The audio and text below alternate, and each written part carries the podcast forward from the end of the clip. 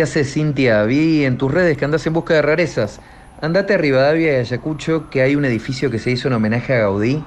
Es una hermosura Art Nouveau de comienzos del siglo XX y tiene inscripta en catalán una frase que te va a encantar. No hay sueños imposibles. Buenos Aires está llena de secretos y de curiosidades. Siempre digo que es imposible conocerla del todo porque a cada paso que das te encontrás con algo nuevo o con algo que siempre estuvo ahí pero que nunca habías visto.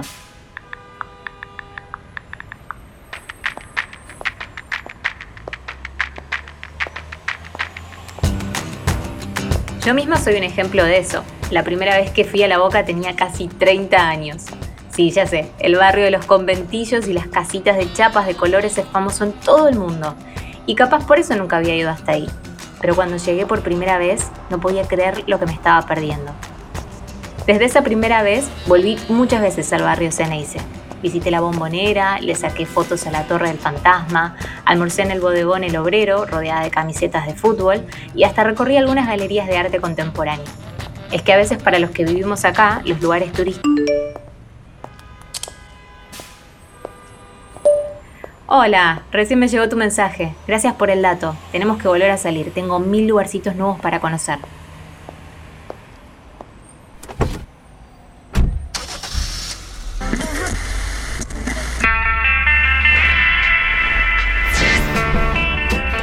¿Hay algo más lindo que viajar?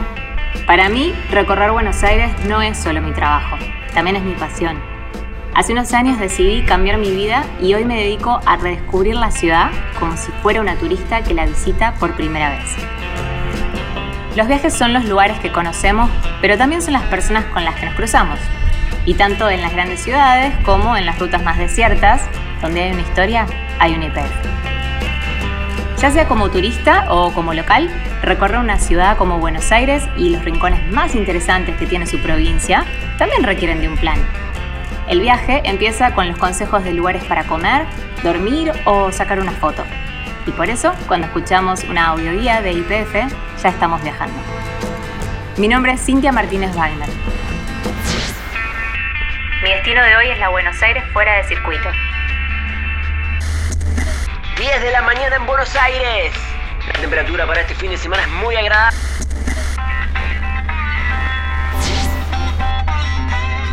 Así como los que vivimos en Buenos Aires a veces nos perdemos de conocer la parte más turística de la ciudad, con los que vienen de visita suele pasar al revés. Los días se pasan volando recorriendo los spots más conocidos y muchas cosas interesantes de la ciudad terminan pasando desapercibidas. Por ejemplo, uno de los datos que más me gusta de Buenos Aires es que está siempre en flor. No es casualidad, sino que Carlos Thais, el paisajista francés que diseñó la mayor parte de todos los espacios verdes de la ciudad, tenía un plan mega ambicioso. Thais plantó cinco especies de árboles con floraciones escalonadas y distintos colores. Los lapachos rosas, que florecen en septiembre, los ceibos de flores rojas, que abren en octubre, los jacarandá, que ponen todo lila en noviembre, las tipas, que tiñen todo de amarillo en diciembre, y los palo borracho, que van floreciendo durante todo el año según la especie.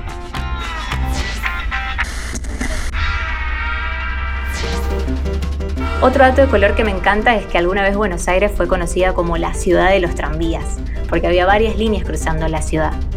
De este pasado hoy no queda casi nada. Por eso la sorpresa vale doble cuando nos cruzamos con unas vías en pleno caballito. Es que ahí todavía queda un último tranvía que en 20 minutos te lleva de paseo por todo el barrio y te remonta a otra época. Lo mismo pasa con la librería más antigua de la ciudad y del país, la librería de Ávila. Entrar es como viajar en el tiempo directo a 1785, cuando los primeros porteños hojeaban los libros en esa misma esquina de Alcine Bolívar, donde hoy hay más de 100.000 ejemplares. De ahí caminamos dos minutos y estamos en el pasaje 5 de julio, uno de los más misteriosos de Buenos Aires.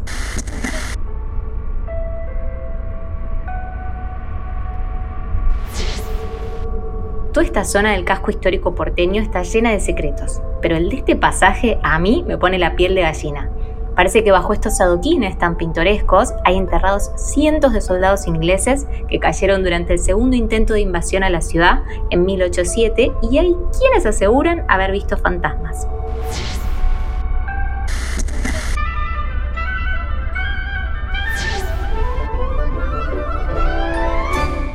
Tuviera que hacer un top 3 de puntos curiosos de esta parte de la ciudad, sin dudas el primer puesto sería para la iglesia ortodoxa rusa, que está frente a Parque Lesama y tiene esas cúpulas de colores que por un momento nos hacen imaginar que estamos en Moscú. El segundo y tercer puesto estaría peleado entre el Yalecito, que se levanta sobre un edificio en plena avenida 9 de Julio y Sarmiento, y la Casa Mínima de San Telmo, que mide 2 metros y medio de ancho y es la más angosta de la ciudad.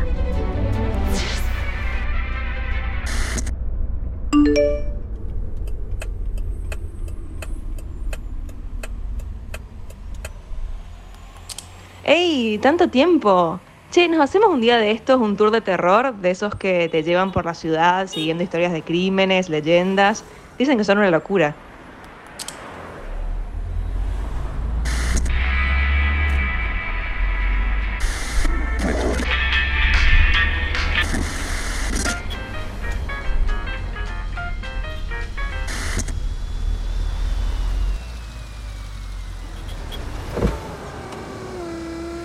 Hola, llenamos el tanque de Infinia, por favor. Te pago con la app.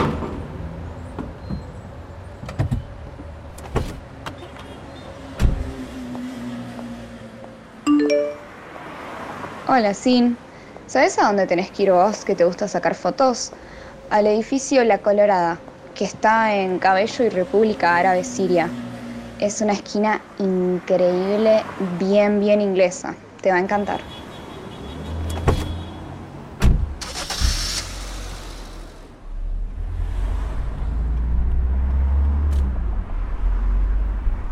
La Boca, Recoleta, Palermo, San Telmo, El Centro, la calle Corrientes. La Buenos Aires de las postales puede mantenernos a full al menos durante toda una semana, comiendo pizza y parrilla, con el obelisco o la floral genérica de fondo, recorriendo el casco histórico o los barrios afrancesados. Hoy más temprano pensaba en la Buenos Aires de los detalles curiosos, pero también hay otra Buenos Aires, menos pintoresca, pero 100% auténtica, es imposible marcar una ruta para recorrer esa Buenos Aires. Cualquier esquina puede ser buena para empezar o terminar.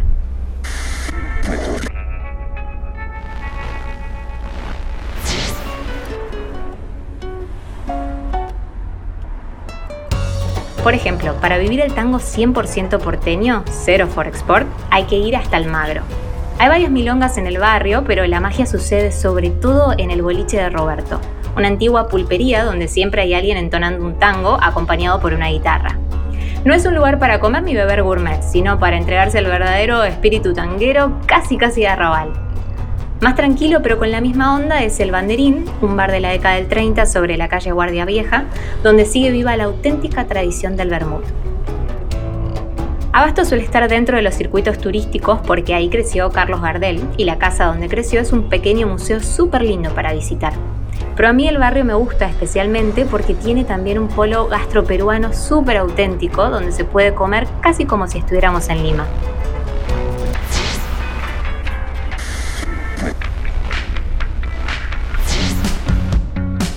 En Villa Crespo, por ejemplo, nada mejor que pasar por el bar San Bernardo para tomar una cerveza con papas fritas mientras esperamos turno para jugar al pool o al ping-pong o ir hasta Los Bohemios, el restaurante del Club Atlanta, para comer sus famosos ravioles de osobuco mientras en la cancha se disputa el fútbol 5. Ahí cerquita nomás está vecindad, un bodegón nuevo con empanadas gourmet y vino en pingüino para disfrutar de a muchos. De ahí el paseo puede seguir hacia Caballito para conocer su hermoso y tranquilo barrio inglés construido en la década del 20 para los trabajadores del ferrocarril o ir hacia agronomía para perdernos en las callecitas del barrio Rawson, al que muchos vecinos llaman Julio Cortázar, porque ahí nació el escritor.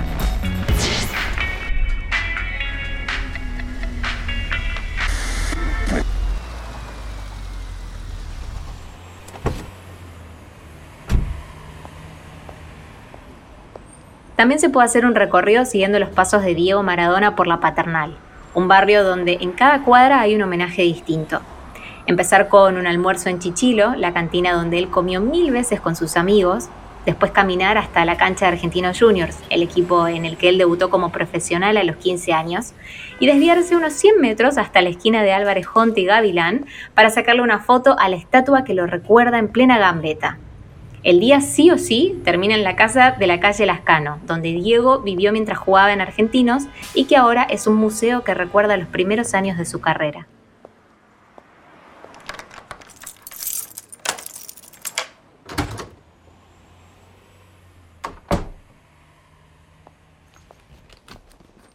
En estos últimos días que estuve recorriendo a full Buenos Aires, conocí muchas personas que aman la ciudad y la provincia tanto como yo.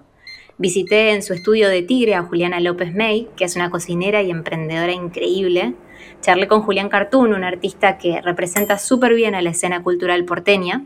Me mensajé con Vanessa Bell, que saca fotos por todos los barrios. Y hasta me tomé un café con Roberto Klopsch, que trabaja en el ente de turismo de la ciudad y sabe muchísimo. Por eso, ¿qué mejor que ellos para recomendarme algunos desvíos en mi itinerario?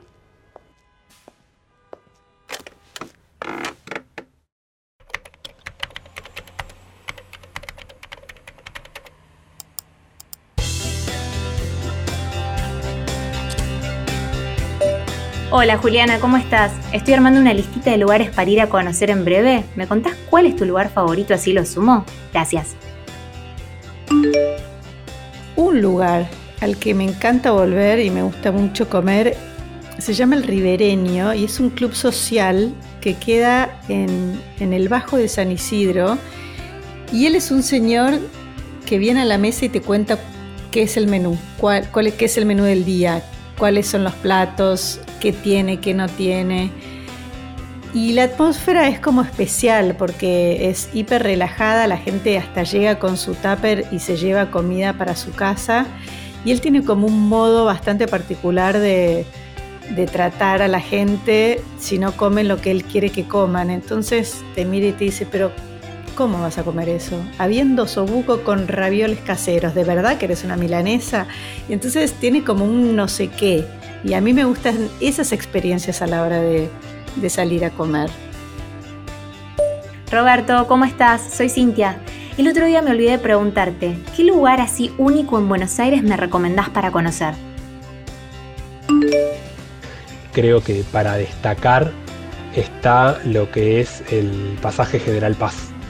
Eh, pasaje General Paz es un pasaje que debe tener unos 100 años, eh, que fue en su momento diseñado como una vivienda colectiva, son unas 57 viviendas que, hay ahí dentro y, es un lugar maravilloso, se ve desde cualquiera de las dos calles sus casas, sus construcciones, es muy lindo con un frente muy muy bonito e incluso hay muchos artistas que, que tienen un espacio ahí.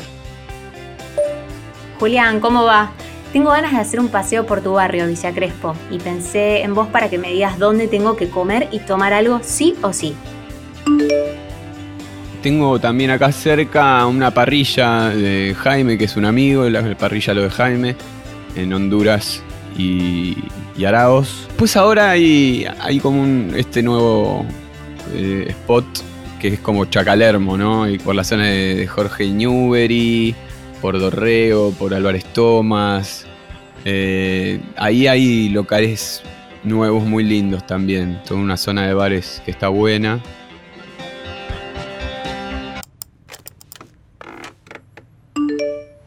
Hola Cintia, ¿cómo estás?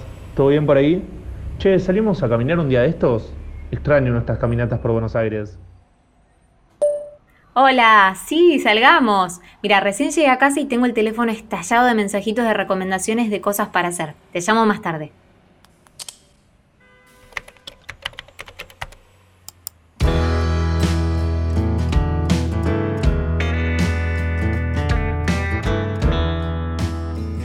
De paseo, siempre hay que descansar. Las últimas horas del día son para repasar lo que vimos y planear lo que vendrá. Es cierto que Buenos Aires nunca duerme, pero también es cierto que mañana va a seguir estando ahí. Lista para que la recorramos otra vez. Mi nombre es Cintia Martínez Wagner. Nos vemos en el próximo destino, en la próxima IPF.